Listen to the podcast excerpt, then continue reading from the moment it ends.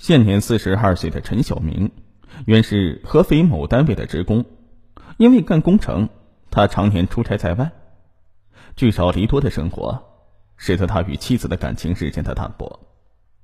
二零零七年，夫妻俩正式离婚了，妻子带着女儿回了长沙老家。离婚之后，无牵无挂的陈小明辞职下海，干起了城市管网工程。不到两年，他就成立了包括设计、施工一条龙服务的工程公司，队伍也壮大到两百多人，还盖起了办公楼，成了闻名遐迩的千万富翁。张红是公司二零一零年招聘的第一批正规大学生之一，学的是水建工程设计专业。陈小明刚开始把他当孩子看，没让他下工地，没事的时候。张红会把已经施工结束的图纸拿出来揣摩揣摩。二零一一年初，陈小明就连续中标，拿下了几个工程。正当他带领手下工人在工地上干得热火朝天的时候，张红来了电话：“陈总，图纸设计上可能有些问题。”这起图纸事件，张红为公司挽回了近百万元的损失。这事儿以后，张红就经常和陈小明一起出现在各个工地，公司发展迅速，而陈小明和张红也走得越来越近。日久生情，陈小明对张红渐渐产生了上下级之外的别样情愫。但面对可以做自己女儿的张红，他即便偶尔冒出一些想法，很快也就放弃了。公司里和张红一起来的几个女孩都开始恋爱了，可他不是扎在工地，就是忙着设计图纸。一次，陈小明问：“小红啊，怎么没见你有谈恋爱的动静啊？”张红说：“还早呢，像我这样的月光族，到哪儿去攒嫁妆钱呢？”小红，你干脆给我做女儿吧。我保证让你以后风风光光的出嫁。”陈小明开玩笑的说。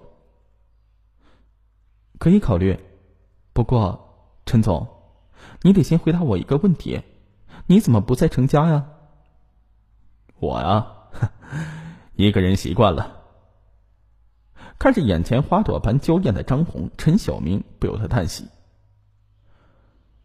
我快四十的人了，一个人乐得自在。”陈总，你看上去顶多三十五岁，正好符合钻石王老五的标准。张红说话的时候一脸的妩媚，陈小明笑着说：“是吗？照你这么说，我还可以再练一练了。”当然了。这次玩笑之后，张红和陈小明的关系更近了。陈小明先是在自己住的小区帮张红租了一套房子。公开的理由是为了工作方便，背后陈小明对张红开玩笑的说：“是为了可以经常看到乖女儿。”二零一二年三月九号，是张红二十四周岁的生日，陈小明和张红一起去了黄山，在西海排云亭的铁链上有许多的连心锁，张红来了兴趣，一定也要买个锁，陈小明啊，自然乐意他这样。买锁的人说：“同心锁要两个人一起锁。”于是他们也学着别的情侣的样子，一起把锁锁在了铁链上。这时候，陈小明忽然有了一种冲动，在他们把钥匙扔向悬崖之后，他拥抱了她，亲吻了她。从前的所谓亲情，很快被潮水一样涨溢的爱情吞噬。不久，张红退掉了出租房，搬到了陈小明的住处。两人虽然住到了一起，但陈小明依然习惯在张红出差的时候，隔着落地窗户望着对面的房子，因为对面就是张红从前租住房子的阳台。以前呢，他常常站在那里伸懒腰，或者打招呼，他一起下楼。张红呢，搬过来之后，那边的房子一直空着。这天，陈小明忽然看到有个女子站在那里晾衣服。那个女子呢，比张红显得更加成熟。陈小明不知道自己为什么会把这个陌生女子和张红相比。这时，陈小明更多的时间是留在总部，而张红成了陈小明工地的全权代表。等张红回家，陈小明就把对面住人的消息告诉了张红。张红立马来了精神，说自己养了多年的仙人球落在了那里边了，一定呢要去端回来。张红是热闹的人，很快就搬回了花，同时呢把对面的新房客也带回到家里。